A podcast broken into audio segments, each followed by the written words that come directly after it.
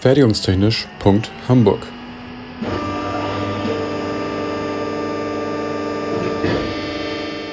Ein Podcast rund um die Produktion.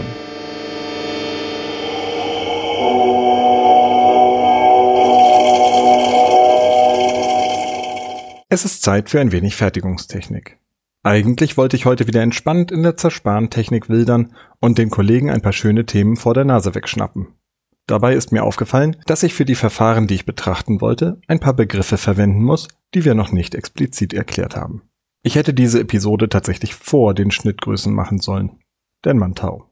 Stellt euch doch bitte einmal ein Wirkpaar aus einem quaderförmigen metallenen Werkstück und einem Werkzeug mit einer einzelnen Schneide vor. Ja genau, eure Säge hat Zahnausfall und es ist ein einziger Schneidkeil übrig geblieben. Das Werkstück spannt ihr in einen Schraubstock ein. Dann bewegt ihr das Werkzeug geradlinig einmal durch die Werkstückoberfläche. Halt! In der Mitte stehen bleiben und nicht wackeln. Wie genau im Bereich des Schneidenpunkts der Span entsteht, hat Professor Pehler in einer früheren Episode schon beschrieben. Darauf kommt es mir gerade auch nicht an. Wenn ich jetzt von der Seite auf das Wirkpaar schaue, sehe ich also, wie der Schneidenpunkt eine lineare Schnittbewegung mit der Schnittgeschwindigkeit vc ausführt. Ich könnte an die Schneide also einen Bewegungsvektor zum Beispiel mit der Länge vc dranmalen. Ich muss hier einmal kurz abschweifen. Fragt ihr euch gerade, warum ich eine Säge mit einem Zahn benutze, anstelle eines Hobels? Das liegt an der fehlenden Absprache zwischen der Holz- und der Metallbearbeitung. Bei der Holzbearbeitung heißt das Werkzeug mit einer Schneide, das ich mit Muskelkraft über mein stehendes Holzstück bewege, Hobel. Das Verfahren heißt dort auch Hobeln. Bei uns heißt das Verfahren, bei dem eine einzelne Schneide linear über ein stehendes Werkzeug bewegt wird, stoßen. Hobeln heißt es bei uns, wenn das einschneidige Werkzeug steht und das Werkstück darunter oder darüber bewegt wird. Da diese Verfahren in der Allgemeinheit nicht sehr bekannt sind und in der Vorlesung üblicherweise nicht ausgiebig behandelt werden, wollte ich damit nicht gleich anfangen. Ihr dürft mit der einzahnigen Säge gerne weitermachen. Wenn ihr jetzt dieselbe Bewegung erneut durchführt, werdet ihr keinen Span mehr abnehmen. Das Material ist schon weg. Es braucht zur Schnittbewegung auch noch eine Vorschubbewegung. Ihr dürft entscheiden, ob ihr den nächsten Schnitt ein wenig tiefer ausführen wollt oder ein wenig seitwärts versetzt, sodass die Nut breiter wird. So eine schrittweise Vorschubbewegung nennt man auch Zustellung. Wie tief die Schneide im Eingriff ist, nennt man Schnitttiefe. Benutze ich die gesamte Schneide, so ist die Schnittbreite gleich der Breite der Schneide. Wenn ich einen seitlichen Vorschub wähle, der kleiner als die Schneidenbreite ist, so ist auch die Schnittbreite kleiner.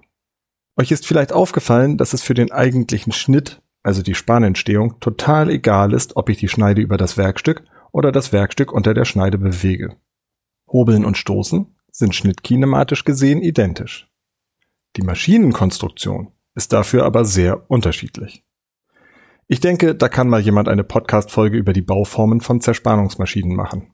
Nur so viel.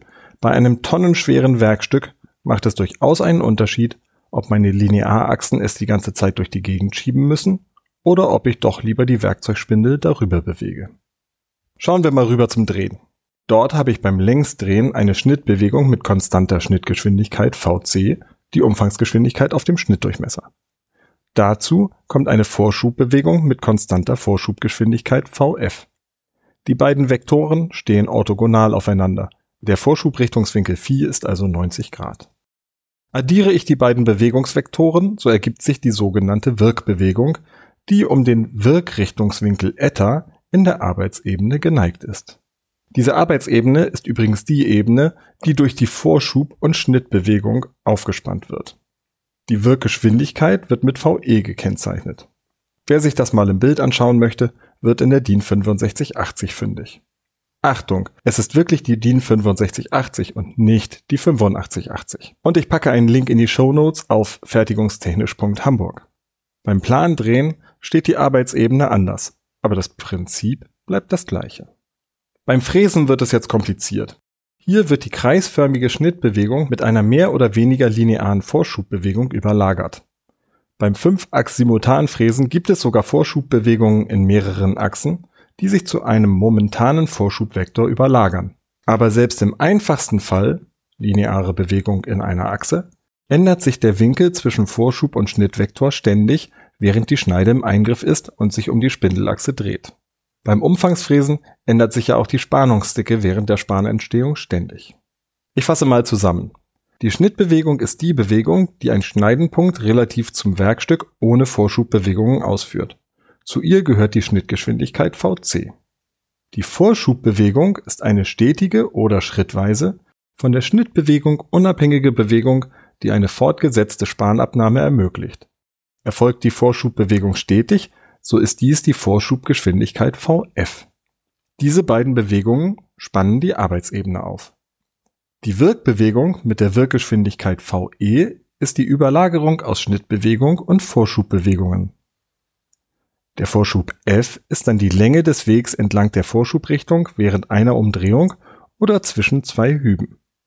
Eigentlich wollte ich jetzt noch auf Gleich- und Gegenlauf bzw. die Position und Ausrichtung der Schneide beim Drehen eingehen, aber ich fürchte, dass ich mir das lieber für eigene Episoden aufbewahre.